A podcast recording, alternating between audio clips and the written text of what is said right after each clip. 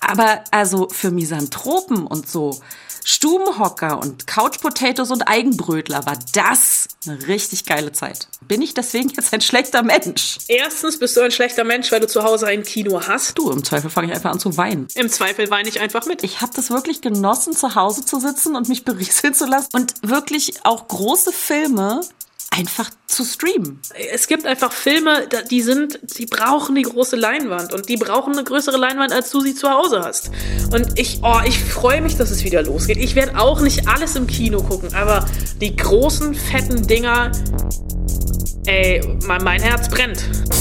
It's Fritz.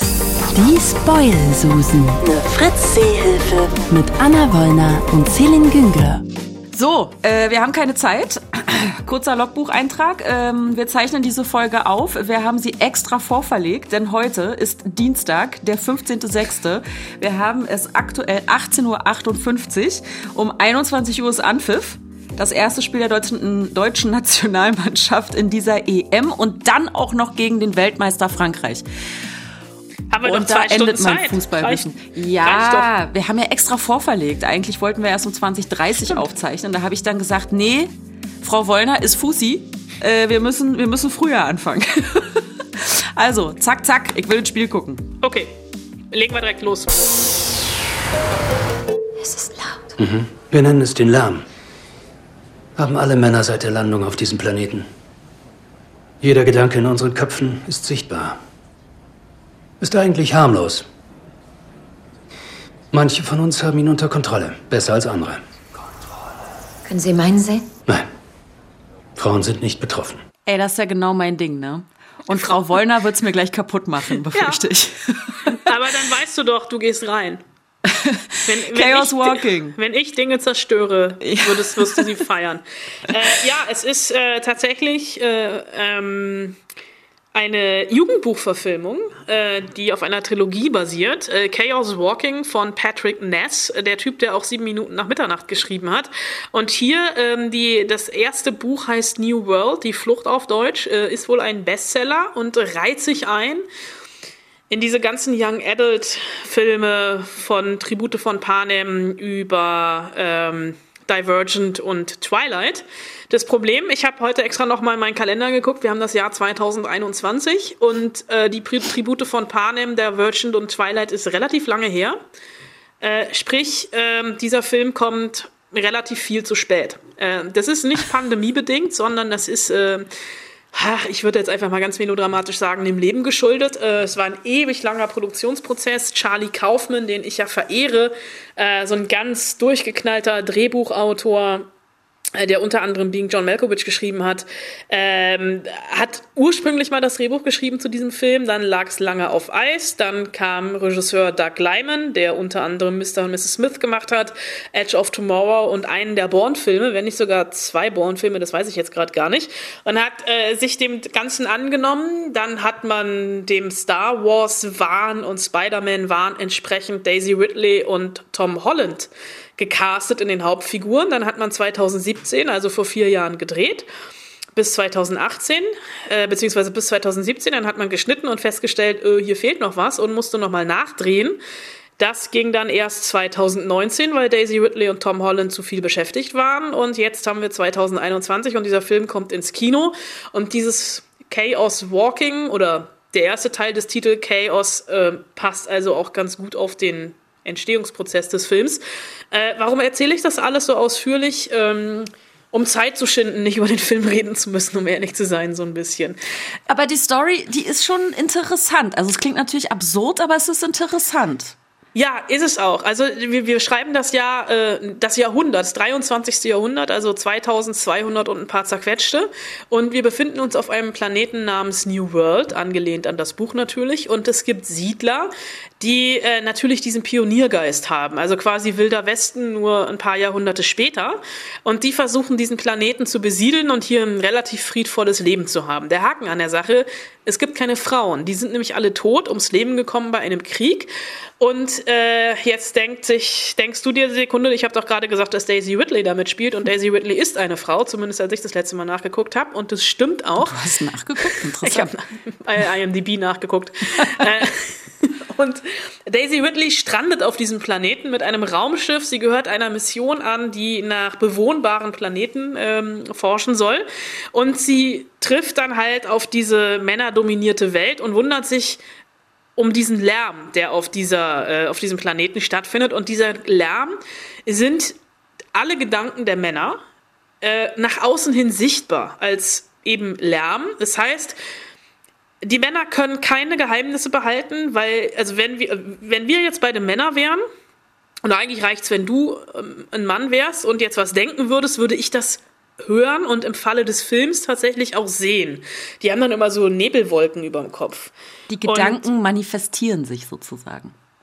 Sie werden vor allem nachvollziehbar, das heißt, Lügen ist relativ schwierig. Mhm. Äh, es sei denn, äh, es gibt Leute, die ihre Gedanken kontrollieren können, was ganz angebracht ist, vor allem wenn man verfolgt wird und sich verstecken muss, was Tom Holland dann im Laufe des Films merkt, äh, von Vorteil ist. Der jedenfalls äh, findet Daisy Ridley oder die Frau, die Daisy Ridley spielt und ist komplett fasziniert und die beiden fliehen dann, weil natürlich ähm, böse Männer, vor allem der Bürgermeister in dieser Stadt, gespielt von Mats Mikkelsen, äh, die Frau äh, vernichten wollen. Äh, und äh, es bricht halt totales Chaos aus. Und ähm, der Titel Chaos Walking berührt, beruht daher, dass Männer Chaos sind und Männer laufen, also es ist Chaos Walking, so ganz dumm gedacht. Und äh, das Problem ist so ein bisschen, was ich mit dem Film habe, ich habe den schon vor relativ langer Zeit gesehen und ich habe ihn irgendwie relativ schnell vergessen, was jetzt nicht unbedingt ein Qualitätsmerkmal ist. Und es sind unglaublich viele Handlungsstränge, die aufgemacht werden.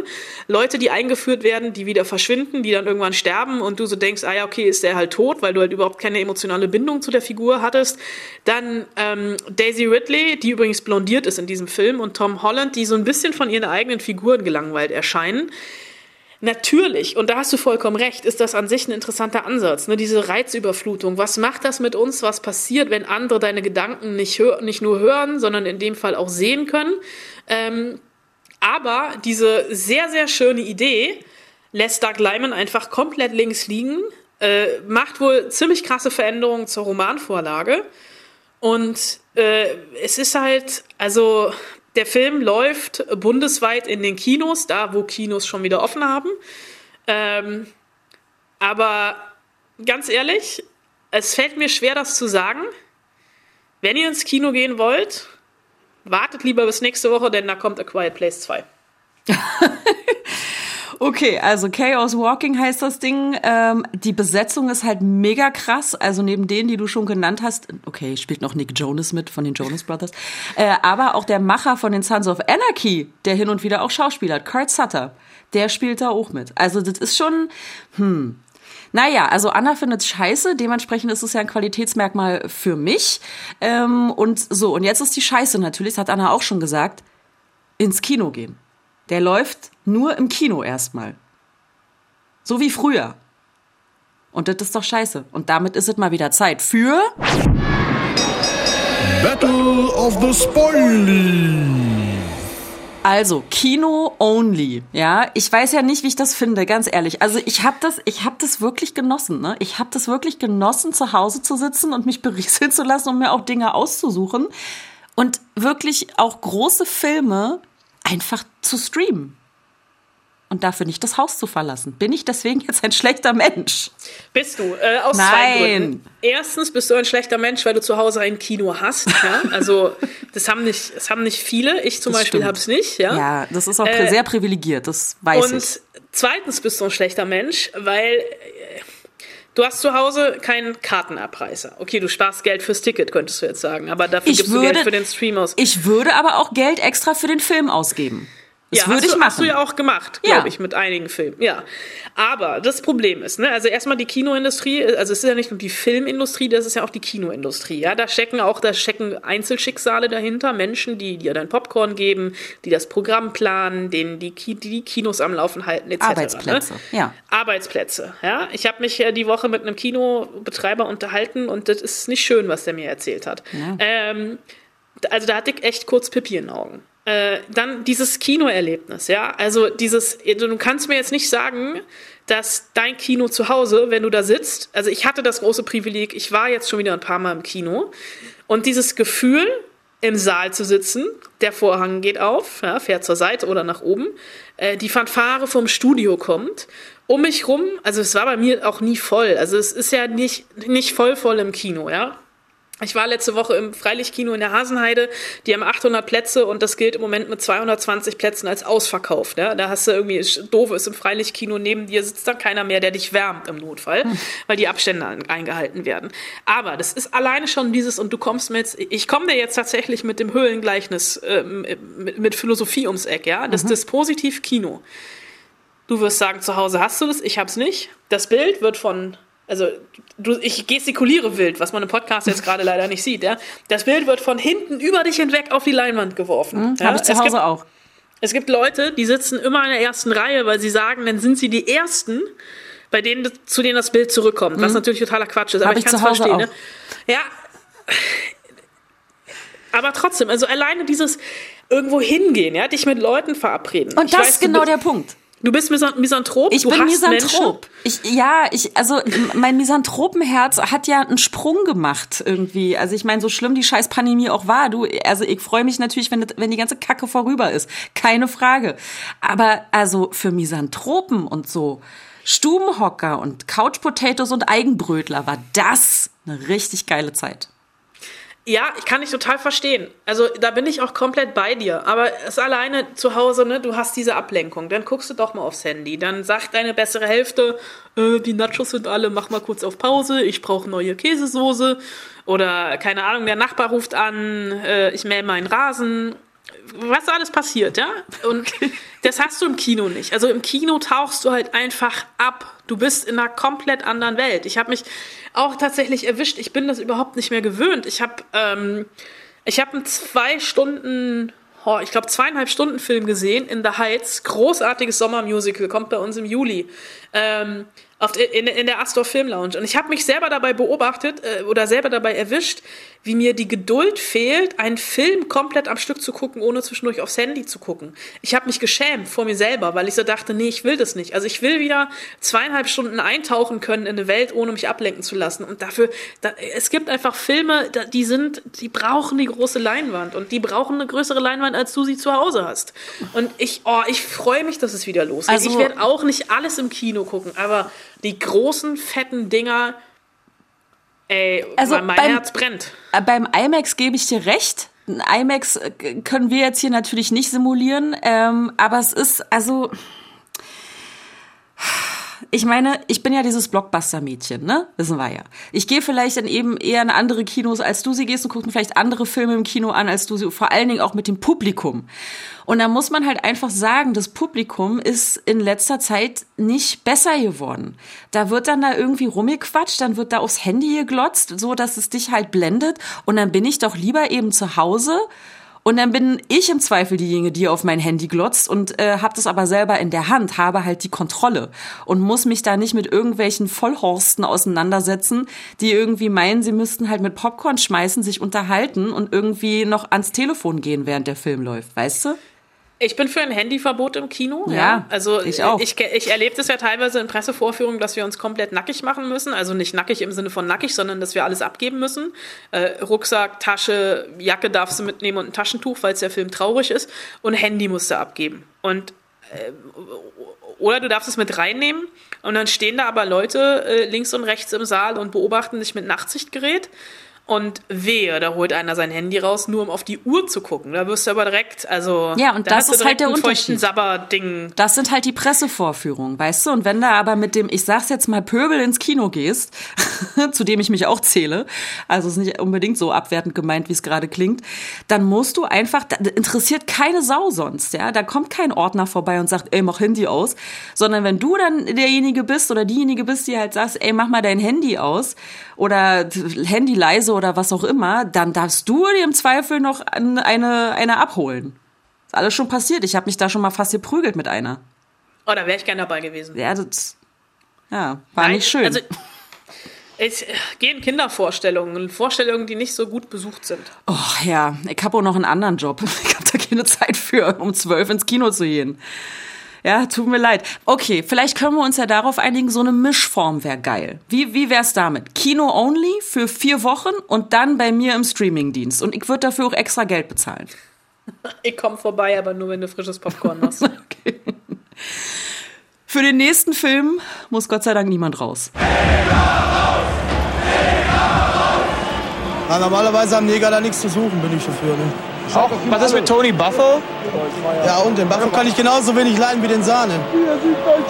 Die sind genauso Menschen wie wir auch, aber die sollen daher, dahin gehen, wo sie herkommen. Schwer zu ertragen, dieser O-Ton. Sehr schwer zu ertragen. Nichts gelernt. Ja nichts gelernt und ich hatte auch tatsächlich lange überlegt, ob ich ihn überhaupt nehmen soll oder nicht, aber ich habe dann gedacht, gedacht, ja, es ist ein Zeitdokument. Es ist ein Zeitdokument in dem Fall, in dem Film tatsächlich ein bisschen älter, aber ich glaube so oder so ähnlich. Äh, äh, ganz normaler äh, Samstag 15.30 Alltag in der Bundesliga. Das war ein Ton aus der Doku Schwarze Adler. Das ist eine Doku über POCs in der deutschen Fußballnationalmannschaft, beziehungsweise man muss sagen, in den deutschen Fußballnationalmannschaften, nämlich der Herren und der Damen. So, und es geht um Rassismus in der Bundesliga, im DFB, unter den Fans, und Rassismus, die der zum Teil von Fans gegen die Spieler wie soll ich das sagen, entgegengeschmissen wird. Geradezu. Ja, und äh, äh, tatsächlich nicht nur Rassismus, den wir jetzt haben, sondern ähm, der Regisseur und Autor Thorsten Körner, der ähm, zeichnet tatsächlich akribisch und mit viel Archivmaterial die Historie äh, von äh, POCs äh, in der deutschen Nationalmannschaft nach. Von äh, Erwin äh, Kostede, der 74 gemeinsam mit Beckenbauer und Co. auflief, über Jimmy Hartwig bis hin zu Steffi Jones, Gerald Asamoah äh, und Patrick Ovomoyela. Es sind insgesamt 14 Fußballerinnen und Fußballer, die erzählen, wie es sich anfühlt, als Schwarze bzw. Schwarzer das Trikot der deutschen Nationalmannschaft zu tragen, also diesen schwarzen Adler auf weißem Grund. Und es ist tatsächlich Rassismus, den wir hier äh, gezeigt bekommen von den 50ern bis in die Gegenwart. Und das muss man sich wirklich mal auf, die, auf der Zunge zergehen lassen. Äh, als zum Beispiel die äh, Spielerin Beverly Ranger 1976 ausgezeichnet wurde mit dem Tor des Monats und sie im Sportstudio saß, wurde sie begrüßt mit der Musik Schön und Braun sind die Frauen aus Kingston Town und wurde dann auch noch, also es ist ja dann in dem Fall nicht nur rassistisch, sondern auch sexistisch darauf hingewiesen, sie könnte sich die Plakette mit einer schönen Goldkette ja um den Hals hängen. Mhm. Äh, und das ist, oh, was die teilweise erzählen, also da habe ich echt Gänsehaut bekommen. Weil es halt tatsächlich natürlich diese historischen Beispiele sind, aber auch aktuelle Spieler oder aus den letzten fünf bis 15 Jahren, äh, die einfach äh, erzählen, was für Hürden sie überhaupt nehmen mussten, um Profi werden zu können, was sie für Anfeindungen auf und vor allem auch neben dem Platz erleben, dass sie dafür äh, Shitstorms abkriegen, wenn sie die Nationalhymnen nicht mitsingen, äh, dass sie äh, mit Affenlauten auf dem Platz begrüßt werden oder das immer wieder Affenlaute kommen, wenn sie, wenn, wenn sie am Ball sind. Das ist unglaublich und das zeichnet diese Doku halt nach und die macht dabei ziemlich viel richtig, wie ich finde, weil es nicht noch so einen belehrenden Off-Kommentar gibt, der das alles einordnet und erzählt, sondern dass wirklich die Spielerinnen selber zu Wort kommen und das, was die erzählen, das muss man sich wirklich auf der Zunge zergehen lassen. Das ist im, auch im Jahr 2021 noch passiert. Und ich finde, das ist ja, also Fußball, es passiert im Fußball, aber es steht trotzdem exemplarisch für die Gesellschaft und Fußball ist hier nur ein, einer, ein Katalysator von vielen. Es gibt ja auch andere Bereiche, in denen Rassismus in der Form stattfindet. Und deswegen, also ich weiß von dir, Fußball geht dir normalerweise am Arsch vorbei. Es sei denn, Deutschland spielt gegen Frankreich, das willst du gucken. Aber es, ich fand das teilweise wirklich zum Heulen. Auf jeden Fall. Es ist eine Doku, die wehtut. Ähm, ich habe die ersten 40 Minuten geguckt, habe schon festgestellt, ja, also so ein bisschen sollte man die Leute schon kennen, auch wenn es natürlich ein globaleres Thema ist, Rassismus, das kann man halt übertragen auf sämtliche Lebenslagen, ähm, aber trotzdem ist das hier ja jetzt tatsächlich noch mal ein bisschen was anderes, weil sie ja für ihre Heimat, für ihr Heimatland antreten, äh, aber es gar nicht so gesehen wird, dass es ihr Heimatland ist. Und das ist ja halt dieses, dieses Paradoxe und was sie ja halt in ihrem Kopf auch nicht klar kriegen. Ne? Also ich trete hier für Deutschland an. Deutschland ist meine Heimat. Trotzdem äh, werde ich hier irgendwie, wird mir gesagt, ich soll dahin gehen, wo ich herkomme. Ja, wohin denn? Nach Bottrop oder was? Also so. Ähm, ich finde trotzdem, man muss, also so ging's mir, subjektives Empfinden, meine Meinung, ähm, so einen gewissen Draht zum Fußball sollte man schon haben. Also ich habe irgendwie gemerkt, diesen einen, ich weiß gar nicht, wie er heißt tatsächlich, der äh, in den 50ern groß war im Fußball, ich kannte den halt nicht. Der sagte mir überhaupt nichts. So. Aber klar, ne, Steffi Jones kenne ich, äh, Jimmy Hartwig habe ich zumindest schon mal gesehen. Und so, ähm, ich glaube, ich werde auch noch mal weiter gucken. Ich habe dann ausgemacht, weil dann lief halt Fußball. Ähm, aber ich denke, ich werde auf jeden Fall noch mal weiter gucken. Vielleicht ist es auch was, was man häppchenweise gucken kann und vielleicht auch sollte, weil es wirklich weh tut. Das, was die erzählen. Ja, ist, äh, man kann es jetzt schon gucken, ist auf Amazon Prime, genau. äh, für alle, die Amazon Prime haben und läuft Freitagabend nach England gegen Schottland um 23.30 Uhr im ZDF und ist ab dem nächsten Morgen in der ZDF-Mediathek. Apropos Fußball. Es läuft ja die EM gerade und deswegen, Überraschung, war die Hausaufgabe zu dieser Woche Fußballfilme. Die Hausaufgabe. Und wir haben Sprachnachrichten erhalten. Vielen Dank dafür. Das könnt ihr dann äh, auch immer machen über den Fritz Insta-Account fritz-offiziell. Und äh, wir sollten an dieser Stelle vielleicht mal sagen, es schadet ja nicht, äh, wenn ihr euch mal vorstellt, zumindest in der ersten äh, oder am Anfang der Nachricht. Denn wir haben jetzt eine Nachricht von jemandem, der nennt sich Seitenfenster und den echten Namen kennen wir gar nicht. Aber ist okay. Hallo Seitenfenster. Hallo liebe Spoilies. Ähm, es gibt eigentlich nur zwei gute Fußballfilme, die es wert sind, überhaupt genannt zu werden, weil Fußball ist doof. Erstens, Fußball ist nicht doof. Zweitens, es gibt mehr Fußballfilme als nur zwei. Aber drittens, fangen wir. Welchen nehmen wir zuerst? Eins. Und zwar ist das einmal von Stephen Chow, Shaolin Kickers aus dem Jahre 2001. Der hat irgendwie geschafft hat, Kung Fu und Fußball so zu verbinden, dass es richtig Spaß macht. Und Nummer eins? Und dann gibt es noch FC Venus. Vielleicht liegt es auch einfach nur an meinem Crush äh, zu Nora Tschirner, aber ich finde den Film toll. Tschüss. Ein Crush Nora Tschirner, naja, kann ich nachvollziehen. Ich gucke immer noch The Mopes mit Begeisterung. Siehst du? Obwohl du die Serie auch gut fandst. Äh, vielen Dank, äh, Seitenfenster. So, dann haben wir noch eine Nachricht erhalten und zwar von Matze. Hallo liebe Spoilies. Meine Hausaufgabe zu die besten Fußballfilme ist auf Platz 3 eine Filmserie und zwar Goal 1 bis 3. Begleitet so ein bisschen die Karriere eines aufstrebenden Talentes aus Amerika, der dann erst nach England geht, dann nach Spanien und später dann für seine Nationalmannschaft spielt. Heike gesehen, hat er auch überlegt. Heike nicht gesehen, kenn ich nicht. Kannst du kicken.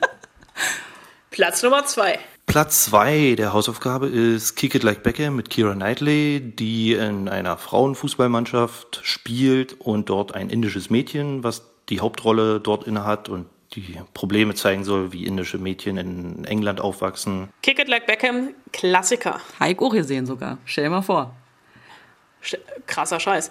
Äh, jetzt äh, hat Matze zwei erste Plätze geschickt. Einmal Film, einmal Serie. Ich würde sagen, wir fangen mit dem Film an, weil wir waren ja gerade schon im filmischen Bereich. Okay. Platz eins der Filme ist für mich Hooligans, die den Absturz eines exmatrikulierten amerikanischen Studenten, Elijah Wood, zeigt, der in Amerika ziemlich stark in die Hooligan-Szene abrutscht. Und das Leben der englischen Hooligans und auch Spiele dort zeigt. Uh, da bin ich, da bin ich richtig froh, dass Matze diesen Film genommen hat, weil ich hatte den auch in meinen Hausaufgaben, aber tatsächlich wirst du gleich lachen. Ich habe ungefähr 20 Filme in meinen Hausaufgaben und muss hier nach und nach immer wieder einen rausstreichen. Äh, kann ich jetzt mit Hooligans machen, großartiger Film, ne? Die, die, die, die, es geht eigentlich um die dritte Halbzeit, nämlich wenn sich nach dem Spiel verfeindete Hooligans treffen und gegenseitig die Köpfe einschlagen und ein tatsächlich auch von Hooligans Aussteigern äh, attestierter sehr, sehr treffender Film mit einem sehr jungen Elijah Wood, äh, der das aber ganz fantastisch macht. Heik auch gesehen. Heik nur vergessen, dass ich ihn gesehen habe. Dann äh, kommen wir, würde ich sagen, zu Matzes Serie. Sollten auch Serien zählen, dann kann es natürlich nur eine Serie geben, die absolut äh, auf Platz 1 steht, noch weit über den Film, aber ihr habt gesagt, es zählen nur Filme und zwar wären bei den Serien natürlich die Kickers auf Wer ist Platz das? 1, äh, ohne Frage. Die Kickers, das ist so eine, so eine, Anime-Serie oder eine Animationsserie aus den, aus den 90ern müsste das sein, äh, wo äh, tatsächlich, da ist schon vor, also sowas wie äh, Mila Superstar, nur nicht mit Volleyball, sondern mit Ah, Fußball. okay. Und wo es im Vorspann schon, also immer wenn die auf dem, auf dem Platz sind und laufen, gibt es die Erdkrümmung, weil du siehst die immer so, ähm, es ist total absurd. Es ist natürlich total übertrieben. Du siehst sie immer so aus einer ganz bestimmten Perspektive Mhm. und äh, es sieht halt aus, als hätte die, als sei die Erde, äh, die Erde ist eine Kugel, aber als sei der Platz eine Kugel Okay. und die laufen dann Ah, immer ja, so ja. über. Du weißt, ja, was ich ja, meine, kann es mir ne? vorstellen. Hm? Okay. Na gut, äh, dann äh, mache ich mal weiter. Bei mir geht's schnell. Die Fußballdinge, die, die Fußballfilme, die ich geguckt habe, ähm, da komme ich jetzt gerade so auf drei. Äh, die wurden alle genannt. Ähm, Schwarzer Adler habe ich noch nicht zu Ende geguckt. Ähm, Kick It Like Beckham habe ich gesehen. Und Hooligans habe ich auch gesehen, konnte mich nur nicht mehr dran erinnern. Ich guck halt keine Fußballfilme. Ich guck Fußball, aber auch nur, wenn die Nationalmannschaft spielt. Ich bin einfach ein räudiger Fußballfan, muss man sagen. Okay, ich bin erstens ein bisschen enttäuscht, dass Game of Thrones fehlt. Der hatten Ja, wir ja eigentlich. ich Ne? Da wird bestimmt mal mit einem Kopf geschossen.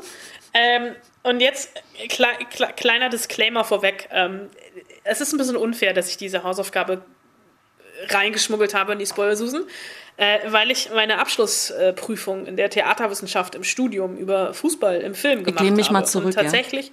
Lehn dich zurück, es könnte länger werden. Äh, Gibt es gar nicht viele Fußballfilme und das ist ein inszenatorisches Problem, weil die emotionale Nähe fehlt. Wenn 90 Minuten äh, 22 Männer einem Ball hinterherjagen, ist es äh, schwierig umzusetzen. Es gibt ganz, ganz wenig gut inszenierte Fußballfilme, weil es einfach total langweilig ist, wenn man immer nur einen Ball am Fuß sieht und dann äh, einen Schnitt auf den Spieler hast. Also Eishockey, Basketball, das ist irgendwie, oder Football, das ist alles so ein bisschen emotionaler. Natürlich auch, weil es amerikanisch inszeniert ist. Und ich kürze das an dieser Stelle ab. Ich habe eine, äh, eine lobende Erwähnung, eine Szene aus einem Film und wenn ich diese Szene jetzt sage, wirst du sagen, scheiße, kenne ich, habe ich auch gesehen. Nämlich Werner Beinhardt gibt es am Anfang das Fußballfeld auf, das Fußballspiel auf dem Marktplatz, was er kommentiert aus seinem Fenster. Guck's dir an, fulminant. Dann habe ich, äh, Celine schüttelt gerade übrigens die ganze Zeit den Kopf, ist, glaube ich, auch ein Grand Bier holen gegangen. Ich rede einfach weiter. Der Bier nicht, weil sie trinkt keinen Alkohol, also eine Cola. Ähm, Schön, wie du mich hier charakterisierst, das mag ich. und ich, ich bleibe kurz, äh, weil wir bei Schwarze Adler schon im dokumentarischen Bereich waren, äh, bleibe ich äh, bei äh, zwei Dokumentarfilmen. Deutschland ein Sommermärchen. Nein, nicht Deutschland ein Sommermärchen, das ist kein Dokumentarfilm, das ist eine Werbeveranstaltung vom DFB, äh, sondern äh, Tom meets Sisu, ein Dokumentarfilm über den jungen Fußballspieler Thomas Bräuch, der eine große Bundesliga-Hoffnung war, tatsächlich auch in der deutschen Nationalmannschaft, glaube ich, ein Spiel gemacht hat und dann Verletzungspech hatte. Und dieser, diese Langzeit-Doku begleitet ihn ähm, seine ganze Karriere lang. Der ist irgendwann nach Australien gegangen und da ein totaler Star geworden und ist mittlerweile einer der reflektiertesten Fußballkommentatoren, die das deutsche Fernsehen zu bieten hat. Ein Dokumentarfilm, der auch dich erreichen könnte, wäre The Other Final. Da geht es nämlich um die Underdogs und die Verlierer. Das ist nämlich ein Dokumentarfilm über ein Fußball-Länderspiel zwischen dem Weltranglisten letzten und dem Weltranglisten vorletzten äh, aus dem Jahr 2002, Bhutan und Montserrat die ähm, wahrscheinlich genauso viel Einwohner haben, wie sie Fußballspieler haben. Also die gerade so geschafft haben, äh, eine Mannschaft aufzustellen. Und dieser Film zeigt einfach die andere Seite von Fußball. Äh, also nicht das, was heute Abend bei Deutschland ging, wobei das Deutschland-Frankreich könnte eine ähnliche Qualität haben wie in The Other Final. Und dann habe ich jetzt auch noch eine Serie.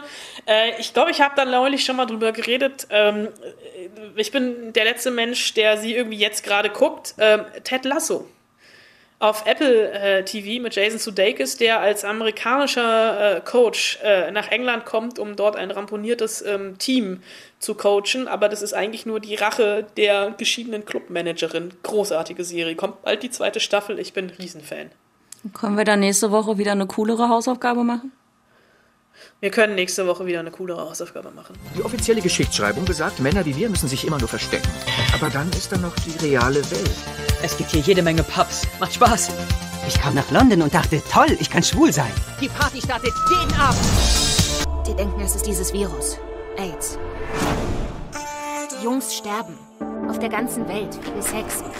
Sei nicht albern, das wäre überall in den Nachrichten. It's a Sin, eine britische Serie ähm, über die, ja, also das grobe Thema ist die AIDS-Pandemie, die sich Anfang der 80er ausgebreitet hat und sich anfangs vor allen Dingen ähm, unter schwulen Männern äh, ausgebreitet hat, beziehungsweise das Virus. Das HI-Virus hat sich ausgebreitet und viele schwule Männer haben sich angesteckt, weil noch niemand wusste, was diese Krankheit eigentlich ist.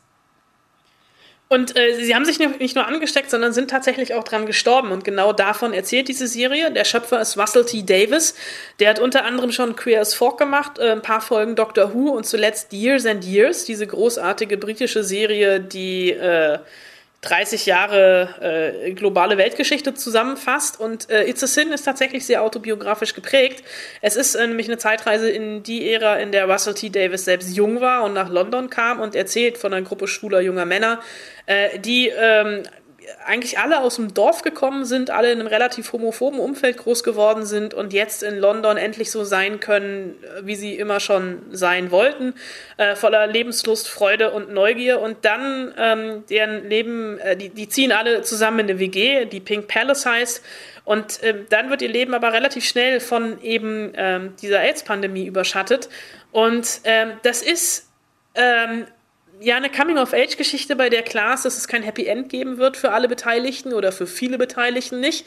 Äh, und das Besondere ist, ähm, dass es äh, aus der Community heraus erzählt ist. Also Russell T. Davis ist selbst schwul, der Regisseur Peter Hoare ist schwul, der Cast äh, ist LGBTQI+, und ähm, es ist sehr, sehr authentisch, sehr, sehr ehrlich, gerade was AIDS angeht.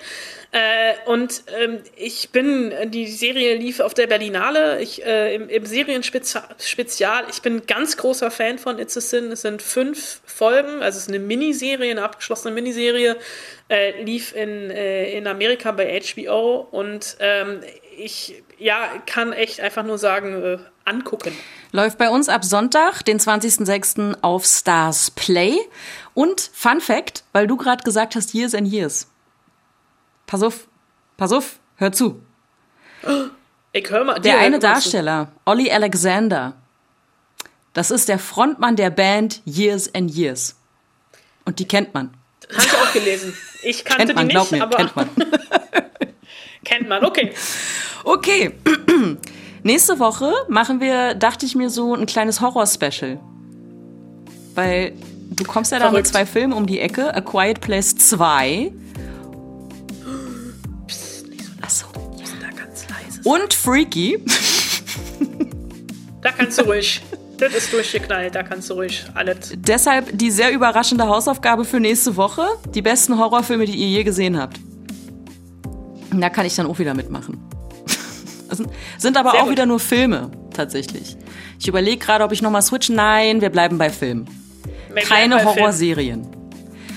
Ähm, schickt uns eine Nachricht, gerne auch eine Sprachnachricht. Da haben wir immer sehr viel Freude dran. Ähm, wir sind zu erreichen über den Fritz Insta-Account, der da heißt Fritz unterstrich offiziell. Und äh, wir freuen uns nicht nur über Nachrichten im Übrigen von euch, sondern auch über Bewertungen. Also Daumen, Abos, Herzchen, Likes und über Weiterempfehlungen freuen wir uns natürlich auch. Dann gibt's für uns vielleicht auch eine Möhre extra. Das ist jetzt schon eine Anspielung auf das, was gleich kommt. In diesem Sinne, liebe Grüße, eure Spoilsusen. Der Zitatort. Gib dem Kaninchen eine Möhre extra. Es hat uns das Leben gerettet.